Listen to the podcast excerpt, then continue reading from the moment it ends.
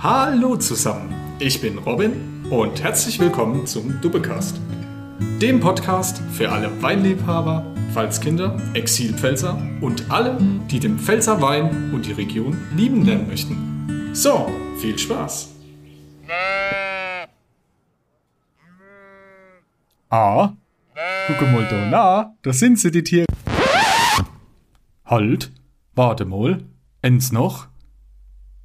Wie ihr euch sicherlich denken könnt, kostet so ein Podcast und seine Produktion ganz schön viel Zeit, Energie und leider auch Geld.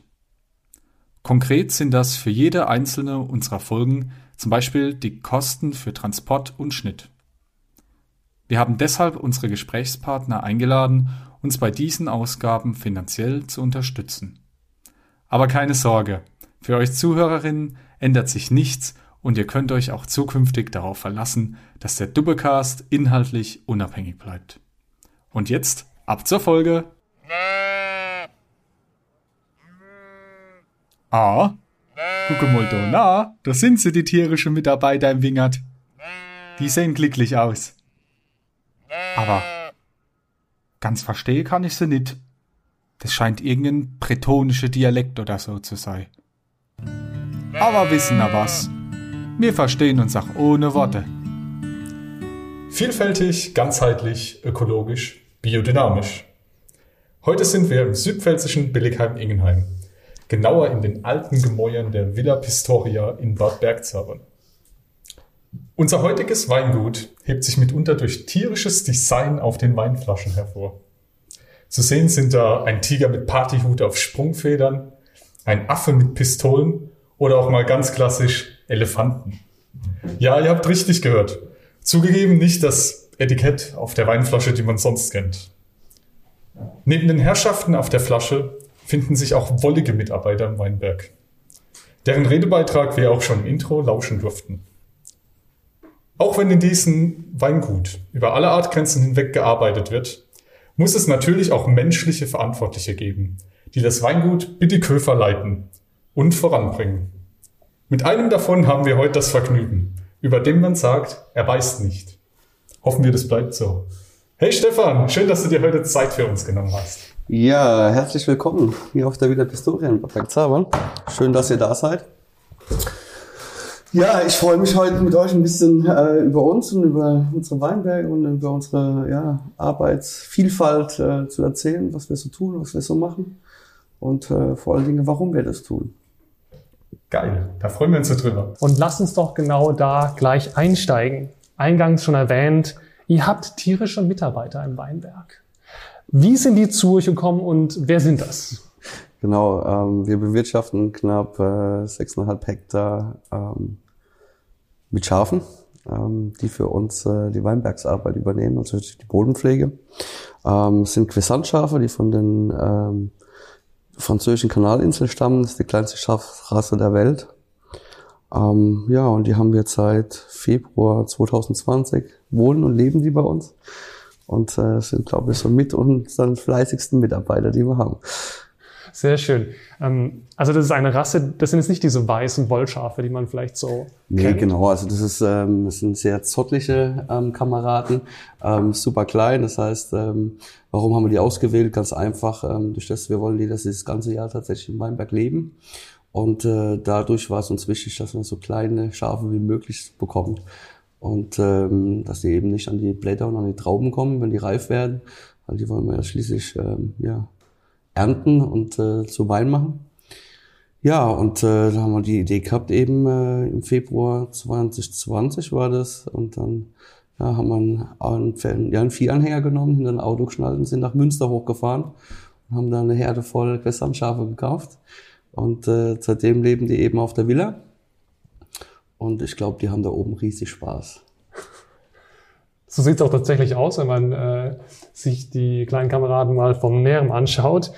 Hm, Jetzt sind diese Schafe dafür gemacht, dass sie im Weinberg arbeiten oder ist das eine Idee, die ihr einfach mal hattet? Genau, also das war so eine Idee. Ich habe mit einem befreundeten Winzer von der A gesprochen, ähm, der das schon länger macht, dieses Projekt äh, mit Schafen im Weinberg. Und ähm, ich sage mal, die, die Rasse ist jetzt nicht dafür gezüchtet worden. Und zwar kommt es daher, ähm, die Kanalinseln sind nicht groß. Und somit hat sich auch eben die, der Lebensraum der Schafe auf die Kanalinseln bezogen und äh, die Futterknappheit auf den äh, Kanalinseln. Ähm, ja, das ist halt so, dass sie nicht größer wachsen, ja. Und zur Zeit der Evolution ähm, sind es eben die kleinsten Schausrasse auf der Welt, die wir hier haben. Und die sind einfach perfekt für einen Weinberg rein, ja. Okay, also wenn wir jetzt auf euren Weinberg draufschauen, dann ähm, ist das eigentlich eigentlich normaler Weinberg? Also die, die Rebzahlen sind nicht irgendwie größer oder kleiner und ihr habt einfach nur die Schafe mit reingepackt und die fühlen sich da jetzt wohl? Genau, also es ist jetzt momentan so, dass wir ja die Fläche übernommen haben ähm, von den äh, vorherigen Bewirtschaftern. Ähm, die Weinberge waren klassisch ähm, erzogen, also in Drahtrahmenerziehung und ähm, da war das eigentlich überhaupt kein Problem, mit den Schafen reinzugehen. Ähm, wir pflanzen in 22 hier oben auf der Villa ähm, komplett neu. Das heißt, wir haben da knapp vier Hektar zu bepflanzen in 22. Und da ist es einfach so, dass wir da ähm, maximal oder Minim, Minimum irgendwo zwischen 8.000 und 10.000 Stöcke auf dem Hektar pflanzen wollen. Und somit kommen wir von der Gassenbreite relativ schmal, das heißt ähm, auf einen Meter, Stockabstand einen Meter, ein Hektar 10.000 Quadratmeter, somit 10.000 Stöcke. Und äh, da ist es dann einfach so, dass es mit dem Traktor dann ähm, nicht befahrbar ist und äh, wir das eben ähm, komplett 100% Handarbeitet oben machen. Und ich sage mal, ich bin jetzt nicht so der Fan, der sich äh, zweimal im Monat sehr gern mit der Motorsense irgendwo in den Steilhand stellt. Und da finde ich es super, dass wir ein paar Schafe haben, die die Arbeit für uns übernehmen. Hervorragend. Was machen die denn dann genau, die Schafe? Fressen die irgendwie das Blattwerk ab oder? Nein, es ist, es ist so, dass im Prinzip ähm, die Begrünung, was wir eingesät haben, äh, von den verschiedenen Kräutern, die wir haben, ähm, äh, bis äh, was zwischen den Rebstöcken einfach wächst, an Gräsern, an Kräutern, ähm, das einfach kurz halten und somit wir nicht mal schnell rein müssen und somit einfach die Artenvielfalt im Weinberg ähm, erhöhen können. Und es geht halt ganz klar darum, ähm, aus dieser Monokultur Weinberg ähm, halt viel mehr herauszuholen und ähm, ja, die, das Thema Natur wieder mehr mit einem Weinberg ähm, einzufangen und ähm, auch den Leuten zu sagen oder auch den den Naturschutzverein zu sagen, hör zu, es gibt auch Weinbau in Verbindung mit Naturschutz. Ja. Und ähm, das ist das, was wir eigentlich zeigen wollen mit dem Projekt hier oben. Und ähm, ja, haben da riesig Spaß dran und hoffen, dass da auch anständiger Wein dabei rauskommt. Damit ich das richtig verstehe, die sind wirklich nur für die, die Bodengewächse zuständig. Aber sie an der Weinpflanze selbst werden die Schafe nicht, also, nicht sättigen. Genau, es ist, es ist im Prinzip so, ähm, durch das, dass die Fläche halt so groß ist, ähm, dass wir hier eigentlich knapp 120 Schafe halten könnten ähm, und die dann immer noch genug Nahrung hätten im Prinzip ähm, und somit, ähm, sage ich mal, weiden die lieber mit dem Kopf nach unten das Gras ab, wie sie am äh, Rebstock hochsteigen und dann Blätter fressen. Ähm, natürlich ist es ein Projekt, ähm, wo wir uns natürlich auch Gedanken drüber machen, gerade in Blätterungen mit Schafen oder so. Ähm, da ist es aber so, ähm, wie gesagt, ähm, ohne Pflanzenschutz geht es im biodynamischen Weinbau auch nicht. Und darum ist es uns eigentlich lieber, wenn sie sich um die Kräuter und um die Gräser unten kümmern, wie um die Blätter, weil das können wir auch mit der Hand machen. Ja. Bedeutet das, die Schafe stehen das ganze Jahr im Weinberg? Genau, also die Fläche ist komplett äh, eingezäunt, die können sich das ganze Jahr frei bewegen. Und ähm, natürlich ist es so, sobald die Trauben reif werden und die ein bisschen Zucker haben, dann gucken wir, dass wir die aus dem Weinberg rausstellen. Aber wir haben noch genug, wir haben hier knapp, knapp drei Hektar Wiesenfläche noch dabei, ähm, wo wir sie dann, ich sag mal, ähm, ab Mitte August im Prinzip aus dem Weinberg herausholen. Ähm, und dann nach der Ernte kommen sie dann wieder auf die Fläche. Das heißt, es sind so circa vier bis acht Wochen nicht im Weinberg. Ähm, und dann kommen sie wieder zurück. Ja, wenn so fleißig in eurem Weinberg gearbeitet wird, dann müssen wir auch mal was probieren davon. Du Sehr hast uns schön. hier schon was mitgebracht im Glas, ne? Vielleicht. Genau. Ähm, wir haben im Glas heute ähm, 2019 Chardonnay Grand Reserve. Ähm, ja, ich würde sagen, stoßen wir doch mal kurz an und trinken einen Schluck, ne? Machen wir. Dann machen wir das so. Mm. Geht ganz gut um elf, ne? Auf jeden Fall. Solange die Sonne scheint.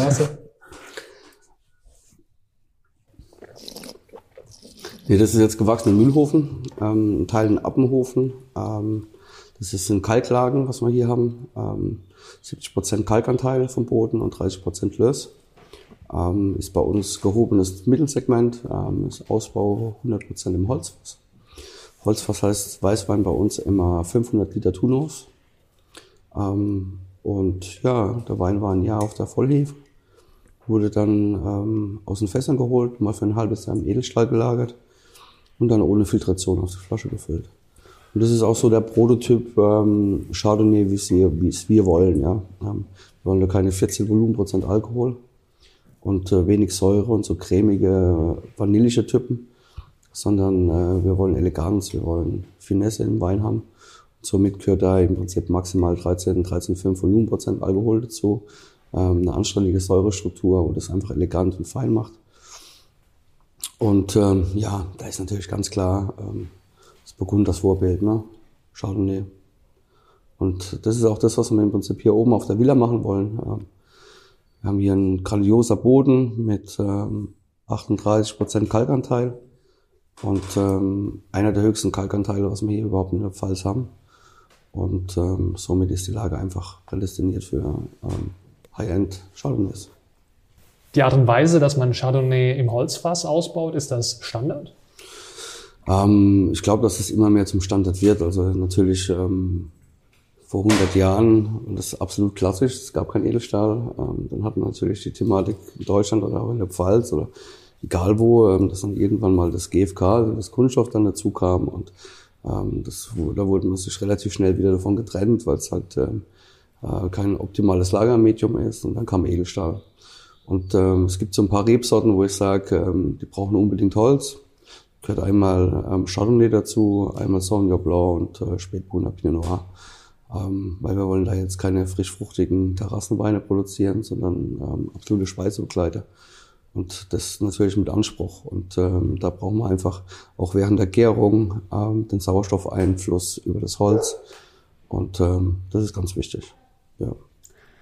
Und äh, du hast gerade eben schon gesagt, dass es aber notwendig ist, den Wein vom Holzfass dann in Stahltank umzufüllen? Das ist nicht zwingend notwendig, aber ähm, durch das, dass bei uns ab der Reservlinie ähm, komplett alles unfiltriert gefüllt wird, ähm, ist es so, dass wir dann, wenn wir die Fässer leer machen, ähm, immer ein bisschen Hefe noch mitziehen. Und dann wird man relativ trüb auf die Flasche gehen, wenn wir das direkt füllen würden. Und somit gehen wir eben ins Edelstahlfass, machen nochmal eine Sedimentation, ähm, und äh, können dann im Prinzip sauber den Wein von der Hefe trennen und äh, kommen dann auch ohne Trübung auf die Flasche, weil wir machen jetzt keine Naturweine, ähm, sondern ähm, was heißt, wir machen keine Naturweine, ist falsch, wir machen Naturweine, aber wir machen keine trüben Naturweine und wir machen auch keine Orangeweine, also nichts Maische vergorenes. Und äh, somit soll das auch für mich auch immer klar und mit einer gewissen Brillanz im Glas sein. Und ähm, darum ist für uns einfach wichtig, dass wir den Zeit nach dem Holzfass nochmal das halbe Jahr im Edelstahl haben, um da vernünftig zu sedimentieren, sodass sich der Wein und die Hefe wirklich trennen können. Und ähm, ja, das ist uns wichtig. Ja, du hast ja eben schon angesprochen, Naturwein, Stichpunkt. Ihr seid ja im Weingut, welches nach den biodynamischen Grundregeln arbeitet. Biologisch ist den meisten mittlerweile so ein Begriff. Aber dynamisch, was bedeutet es? Genau, ähm, also man kann da jetzt riesig weit ausholen und ich kann euch jetzt da jetzt drei Stunden über die Biodynamie erzählen. Ähm, ja, es ist eine, eine Lehre nach äh, Rudolf Steiner. Ähm, Biodynamie, es geht darum, oder der, der für mich oder für mich der wichtigste Punkt in der Biodynamie ist eindeutig zu sagen, ähm, wir wollen eine Kreislaufwirtschaft darstellen. Das heißt, ähm, wir wollen von außen nichts zuführen, aber auch aus diesem Kreislauf auch nichts herausnehmen. Ähm, ist, das heißt zum Beispiel, also wenn wir, wir stellen unseren Kompost zum Beispiel komplett selbst her. Ähm, einmal aus, ähm, aus dem Trester, was beim Pressen anfällt, ähm, und natürlich dann durch den Mist von unseren Tieren. Und ähm, das hört sich immer schön an, wir produzieren unseren eigenen Mist. Das ist immer eine ganz lustige, äh, ganz lustige Aussage, aber es ist tatsächlich so.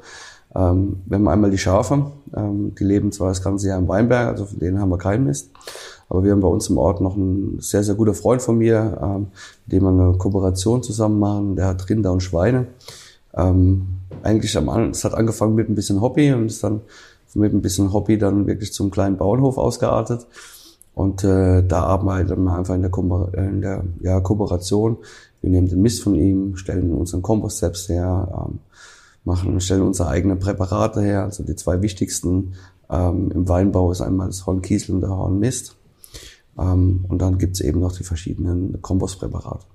Und da geht's nicht darum, einen Kompost herzustellen, der so viel wie möglich Stickstoff hat, sondern es geht darum, ähm, eine Information ähm, zu transportieren. Und äh, das heißt, unser Mist wird nicht nur ein halbes Jahr gerottet, so dass er relativ viel Stickstoff hat, sondern im Prinzip ist es so, ähm, dass unser Mist bis zu zwei Jahre gelagert wird. Und somit haben wir im Prinzip nur ein sehr hohes Informationsmedium. Ähm, und das sind eigentlich so, das ist eigentlich so mit der wichtigste Faktor in der Biodynamie. Das andere Thema ist natürlich noch, ähm, klar, ähm, wir dürfen keine Reinzuchthäfen einsetzen. Ähm, das heißt, bei uns wird alles spontan vergoren. Ähm, wir arbeiten nach Kreisläufen, nach Mondphasen ähm, im Weinberg. Das heißt, äh, für uns ist ein Mondkalender ein sehr, sehr wichtiges Instrument. Das heißt, äh, wir haben Fruchttage und äh, danach arbeiten wir und gucken, dass wir das bestmöglich umsetzen können. Und das sind eigentlich so die, die wichtigsten Faktoren für uns persönlich.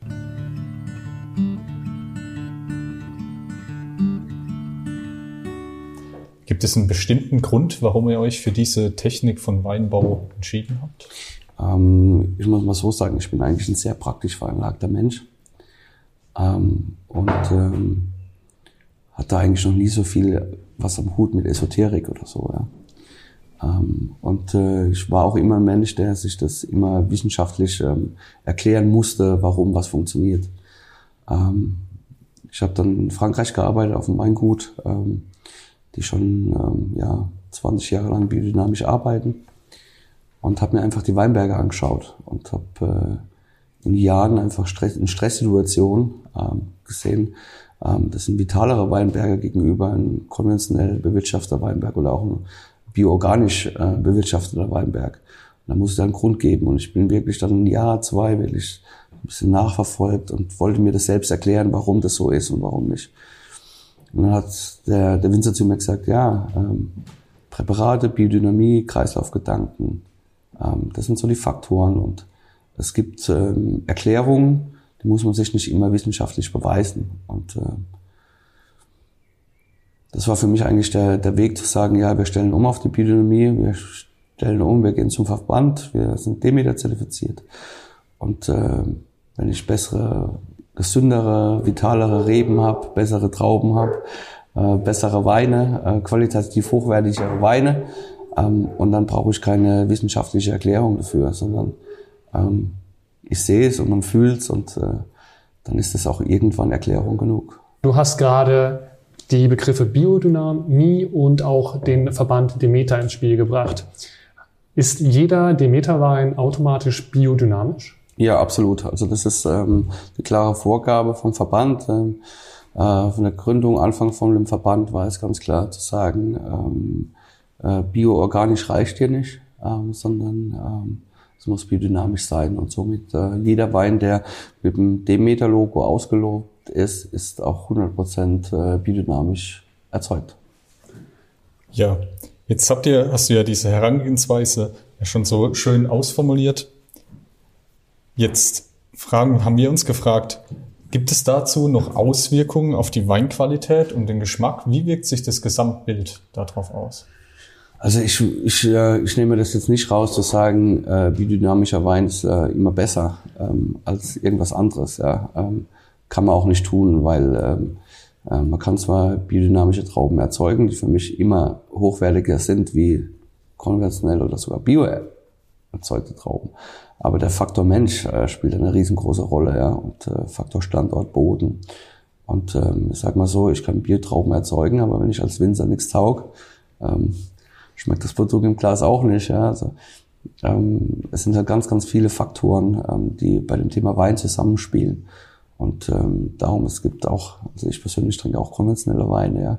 Ähm, es kommt auch immer drauf an, was ist konventionell und wie wird konventionell. Nur weil jemand sich nicht zertifizieren lässt und auch äh, biologisch arbeitet, auch als vermeintlich konventioneller Betrieb, ähm, kann es immer ein sehr, sehr guter Wein geben. Es gibt auch genau viele Kollegen, auch in meinem Freundeskreis, die biodynamisch arbeiten, ähm, aber sich nicht zertifiziert haben.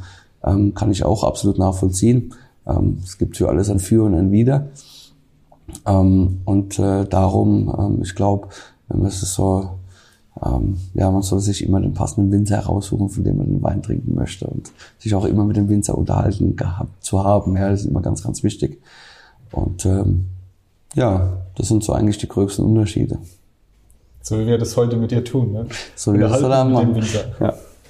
Neben dem Miteinander zwischen Mensch und Natur bei dir im Weinberg lebst du ja auch das Zusammenleben mit anderen vinophilen Personen. Und das nennt ihr dann ja Dost und Bittighöfer.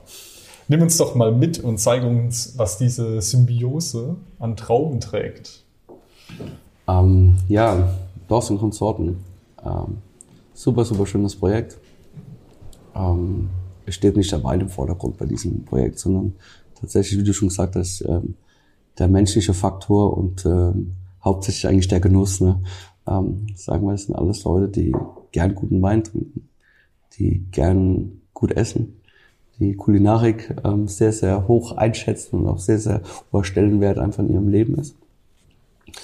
Und ähm, das Thema Wein, das Essen, das verbindet halt extrem. Und ähm, somit haben wir uns 2010 ge gefunden. Ähm, das ist ein bisschen falsch, wir kannten schon früher, aber wir haben 2010 dann ähm, das Label gegründet mit Dorst und Konsorten.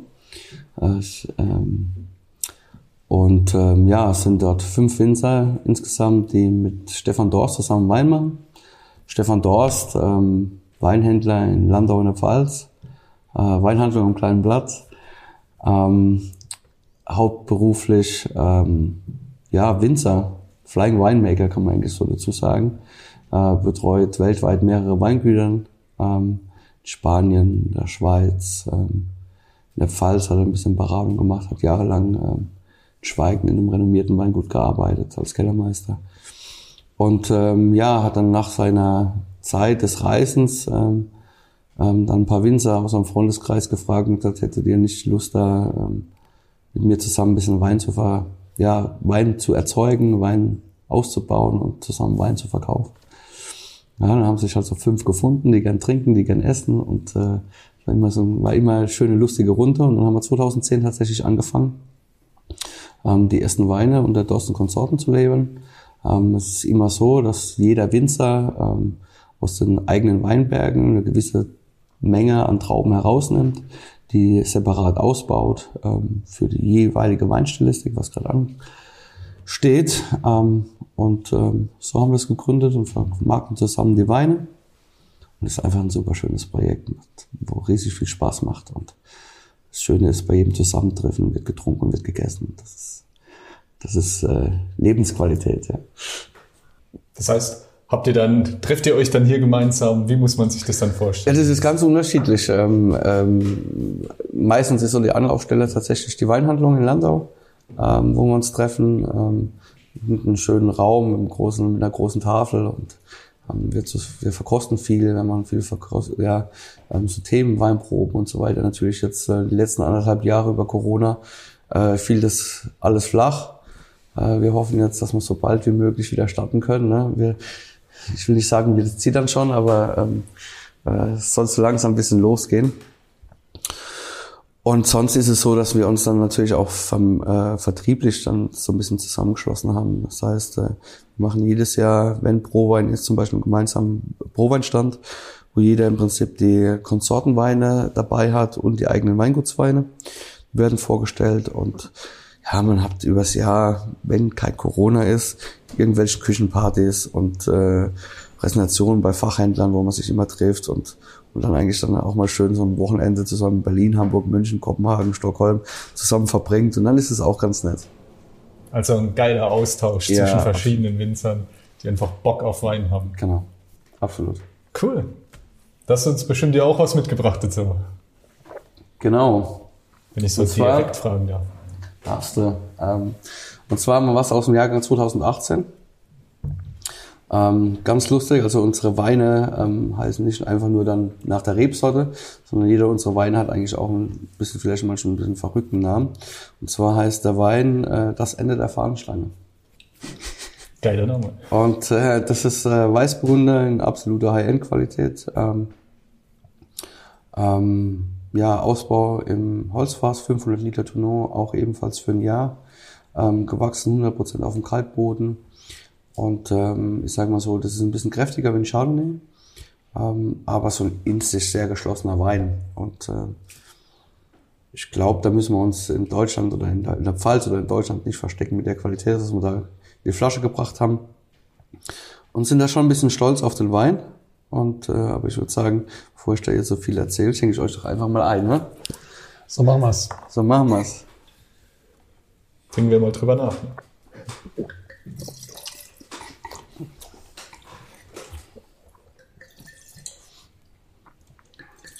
Vielen Dank. So. Das Ende der Fahnenstange 2018 ähm, ist ein Wein, der sich ähm, ganz klar auch ebenfalls an, an, an, die burgundischen Vorbilder so ein bisschen anlehnt. Ja.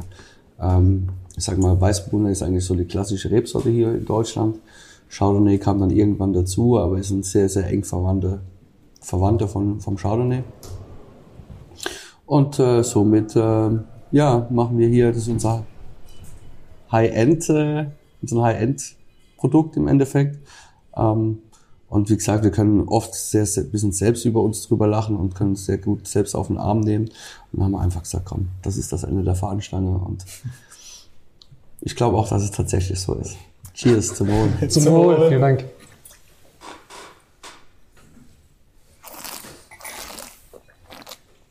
Mmh. Geht gut, ne? Kann man gut trinken. Läuft.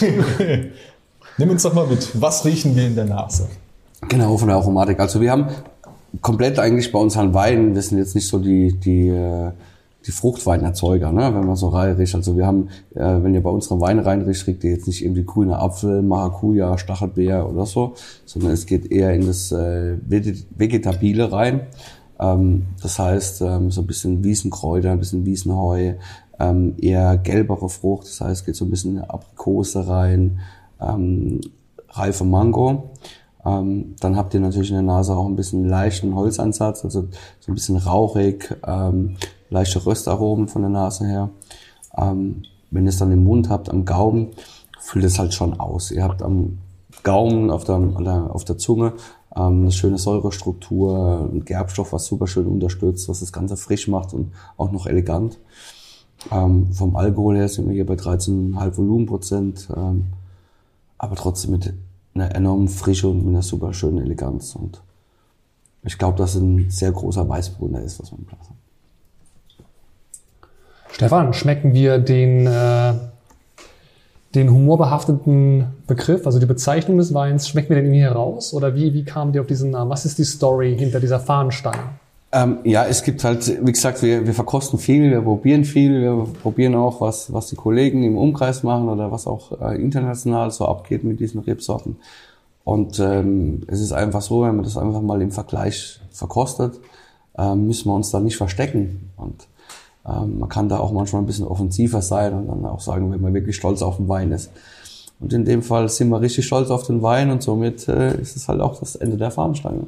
Ihr habt euch nicht einen Begriff gesucht, und gesagt, wir machen das Ende der Fahnenstange in einem Weißburgunder, sondern ihr hattet einen Weißburgunder gemacht und dann gesagt, okay, wie nennen wir den? Damit verstecken wir uns nicht. Das ist unser Ende der Fahnenstange. Genau, also wir haben, wir haben, wir haben, wir haben schon, also wenn wir einen Weinberg von, ab dem Rebschnitt haben, haben wir schon eine Idee, was wir erzeugen wollen, ne? klar. Mhm. Ähm, das heißt nicht, ähm, also bei uns sind das äh, seltenst äh, Zufallsprodukte, ja, sondern es, man hat eigentlich einen Plan im Kopf und äh, diesen Plan fängt man an, eben Januar mit dem Rebschnitt äh, bis in September, Oktober rein äh, zu verwirklichen. Ja? Und äh, da war ganz klar die Aussage, wir wollen ein Premium Weißburgunder hier zeigen und wollen auch ein Premium Weißburgunder hier machen. Und ähm, dann haben wir das mal gemacht, ja, und dann liegt es im Fass und dann braucht es ja alles ein bisschen Zeit und dann wird es gefüllt und ähm, man verkostet und probiert es ganz oft und die schönsten Namen fallen eigentlich immer an so Waldabende ein. Also meistens auch so gegen eins, zwei Uhr nachts ah, erst. verstehe. Und äh, ja, so muss es sein. Ne? Sehr gut, sehr authentisch. Und, und somit haben wir halt das Ende der Fahnenstange erreicht. Sehr schön. Da trinkt man dann drüber nach und dann kommt so Ideen. Genau, genau. Ich will jetzt, jetzt nicht behaupten, dass wir betrunken gewesen sein sollten oder so. Alles, alles gut. Niemals. Niemals. Okay, Stefan. Jetzt möchten wir uns noch ein bisschen über die Pfalz mit dir unterhalten und was die Pfalz heimatmäßig für dich bedeutet. Lass uns aber ganz kurz noch bei deinem Weingut bleiben. Das Weingut, das du übernommen hast, existiert bereits seit dem 17. Jahrhundert. Ja. Also eure Familie schaut auf eine lange Tradition zurück. Mit welchem Gefühl hast du äh, seinerzeit den elterlichen Weinbaubetrieb übernommen? ähm, ist eine schöne, schöne Frage. Ähm, und zwar ähm, hat einmal damit zu tun, ähm, ja, die Familie Biedighofer ist im 17. Jahrhundert ähm, ansässig hier in, in Mühlhofen, ähm, ist aber erst seit 1986, 86, ähm, 100 Prozent, Entschuldigung, 76, nicht 86, 76, ähm, spezialisiert auf Weinbau. Das heißt, wie das üblich war eigentlich in der Südpfalz, ähm, dass die landwirtschaftlichen Betriebe zwar Weinbau gemacht haben und auch Weingüter waren, aber immer noch äh, Landwirtschaft dabei war. Also es waren einfache Bauernhöfe meistens. Ähm, Gerade bisschen weiter weg vom Waldrand ähm, oder von der Weinstraße. Ähm, ich sage immer schön Mühlhofen.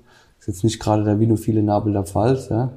Ähm, wir geben zwar Gas, dass es vielleicht wir irgendwo in diese Richtung kommen, aber ich glaube nicht, dass wir das in einer Generation schaffen können. Ähm, und äh, wir sind mal am Arbeiten. Ähm, zum anderen Thema, wie ich das übernommen habe oder warum. Ja klar, man ist äh, 14, 15, 13 Jahre alt, eben so in diesem Dreh und äh, findet da Traktoren faszinierend. Ne? Und äh, man trinkt dann noch keinen Wein, klar. Ne? Jugendschutzgesetz, das geht auch noch gar nicht. Ähm, vor allem in der Pfalz. Vor allen Dingen in der Pfalz tun, ja. würde man es niemals tun, genau. Ähm, aber man kommt da, man findet es natürlich super, ne? als junger Kerl, Traktoren und so. Und so kommt man da ein bisschen rein.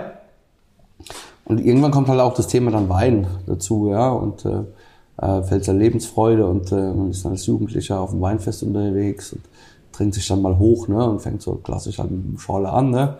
Ähm, das wird man nie ablegen, aber der Schorle ist, glaube ich, so immer so der Start. Und irgendwann kommt man dann halt mal wirklich zum puren Wein und äh, trinkt sich dann so durch. Und ich muss sagen, ähm, mein Vater war schon immer sehr weinaffin. Ähm, das heißt, äh, es gab äh, zu Hause nicht immer nur den eigenproduzierten Wein, sondern auch wirklich ähm, Weine einmal durch, ja, durch die Pfalz durch von Kollegen und es gab immer was zu verkosten. War der biodynamische Gedanke seit deinem Eintritt ins Unternehmen für dich immer schon wichtig oder kam das erst in den letzten Jahren für dich? Also das war, war natürlich ähm, nach der Ausbildung durch ein Praktika so ein, so ein absoluter Faktor, wo, wo mich das vorher erzählt, was mich so ein bisschen, ähm, glaube ich, so richtig angefixt hat zu dem Thema.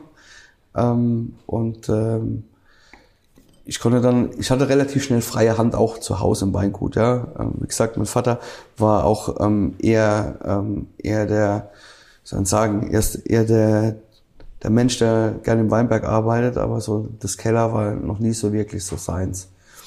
Und somit hatte ich von Anfang an relativ freie Hand und ich glaube, der war auch sehr happy, wo ich heimkam und gesagt habe, oh, super, ich habe jemanden, der den Keller macht, ja, so auf die Art.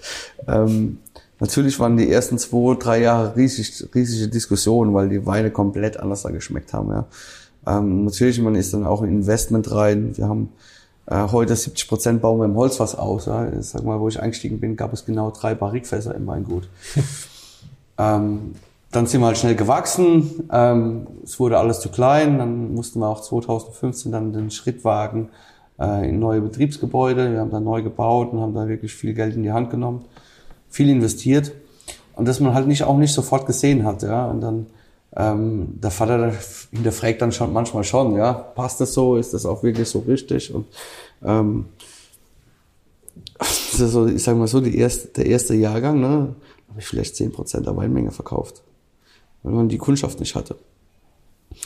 Und äh, mittlerweile ist es so, ist es schön, dass wir bei vielen Weinen oft ausverkauft sind. Äh, und somit hat sich, glaube ich, der Weg ähm, rentiert und äh, dass wir den gegangen sind, weil es sehr harte Zeit und ähm, ja, ich war, glaube ich, sehr froh. Ich hatte viele Unterstützer, die mich da auch wirklich unter die Arme gegriffen haben. Und da muss man auch ganz klar sagen, dass äh, Dawson Konsorten, das war auch mit so einem mit einfachen Sprungbrett, ja. Ähm, weil als junger Winzer und Vater 100% Endkunden kommst du nicht auf die Idee, dich auf die Prowein zu stellen. Und ähm, das war so mit der Eintritt in den Fachhandel, ganz klar. Und heute ist es so, bin ich froh, dass ich die Julia habe, die mit mir zusammen im Prinzip den Laden schmeißt und ich mich wirklich äh, auf den Weinberg, auf den Keller konzentrieren kann und äh, die Julia sich um den Vertrieb kümmert und äh, das ist ganz angenehm. Ich muss dann zwar manchmal noch raus, ja, wenn so gewisse Termine sind, äh, dann muss ich mich als Winzer dann auch sehen lassen, aber ich bin eher froh, wenn ich mich im Weinberg äh, bei den Schafen, bei den Rindern oder im Keller verstecken darf und äh, vor mich dahin wursteln, das mache ich viel lieber, ähm, wie da jetzt äh, riesig unterwegs zu sein und ich bin jetzt nicht so der Jet-Set-Winzer, ne, das muss ich ganz klar sagen. Dann können wir so glücklich schätzen, dass wir dich heute am Tisch haben. Ja, auf jeden Fall. Das ist ja exklusiv. Ähm, eine Frage dazu noch. Würdest du sagen, es ist exotisch, als Jungwinzer heute biodynamischen Weinbau zu betreiben in der Pfalz, wo du herkommst? Nein, es ist, ich glaube, also wir sind noch eine relativ kleine Gruppe, das ist schon so. Ähm, also eine kleine Gruppe, die zertifiziert sind. Aber es gibt ganz viele junge Winzer, die ähm, den biodynamischen Gedanken mit aufgreifen und äh, den im, im Weingut auch umsetzen. Und da gibt's ja mittlerweile wirklich ähm, viele Hände voll, ähm, wo man das absolut, ähm, wo das sehr, sehr gut umsetzen und auch qualitativ. Und äh, ich bin jetzt 35, ich bin, glaube ich, jetzt nicht mehr unbedingt jetzt der direkte Jungwinzer, ja. Aber wenn ich jetzt die Jungs angucke, wo jetzt so vor ein, zwei Jahren in die elterlichen Betriebe oder drei Jahren in die elterlichen Betriebe eingestiegen sind, Mitte 20, Anfang, Ende 20, die geben schon Vollgas. Und äh, ich glaube, da ist die Pfalz auch ein, ein Riesentopf ähm, an, an, an verrückten Winzerköpfen. Und ich glaube, da wird man in den nächsten Jahren auch ganz, ganz viel noch hören. Und ich glaube, ganz ehrlich, das ist das innovativste Anbaugebiet in ganz Deutschland. Also das perfekte Spielfeld für so einen Pfälzer Naturburschen wie dich. Ja, auf jeden Fall. Du, ähm, ähm, es ist so, ich, ich gehe unheimlich gern aufs Weinfest. Ich trinke auch unheimlich gern meine Rieslingscholle. Aber ich trinke auch unheimlich gern in, in, im zwei oder drei Sterne Restaurant. Esse ich auch unheimlich gern auch im Menü. Und äh, trinke dann äh, fünf, sechs Weine dazu. Und ähm, als Pfälzer ist, glaube ich, kann man sich nicht in eine Kategorie ein, ein, einschieben. Das heißt, äh, ja, der Pfälzer, der Bauer, ja, so auf der Stuss, absoluter Stuss. Ähm, ähm, es geht darum, ähm, wenn ich jetzt gerade Lust habe, ja, wenn wir hier auf der Villa sind und samstags arbeiten, ihr habt Glück, heute arbeitet keiner, ja, weil wir hier uns ein bisschen unterhalten, aber dann ist es so, dann schmeißen wir hier einen Grill an und je nach Stimmung von Leuten gibt's einen Scholle und gibt's ein paar Merkis aus dem benachbarten Elsass, ja, aus Weißenburg rüber und dann ist gut, aber genauso gibt's hier auch auf dem Grill, und wir sagen, äh, irgendwie ein Entrecot und dann wird äh, Sauce Bolognese hier aufgekleppert und äh, dann gibt's zwei, drei große Weine. Ähm, das ist je nach Stimmung und wie wir Bock drauf haben und ich glaube, das ist ein schöner am Pfälzer, der kann alles. Wir waren heute zu Gast bei Weingut Biddighöfer, genauer hier in der Villa Pistoria, mit einem wunderschönen Ausblick. Haben allerhand gelernt über mähende Weinberge und Raubtieretiketten und was Biodynamie konkret bedeutet. Wir bedanken uns ganz herzlich bei dir, lieber Stefan, dass wir hier zu Gast sein durften und dass du unser Gastgeber warst. Und wir bedanken uns auch bei unseren Zuhörern, dass ihr uns so schön folgt. Alles Gute und bis bald. Danke, Stefan. Dankeschön, schön was mit euch. Macht's gut.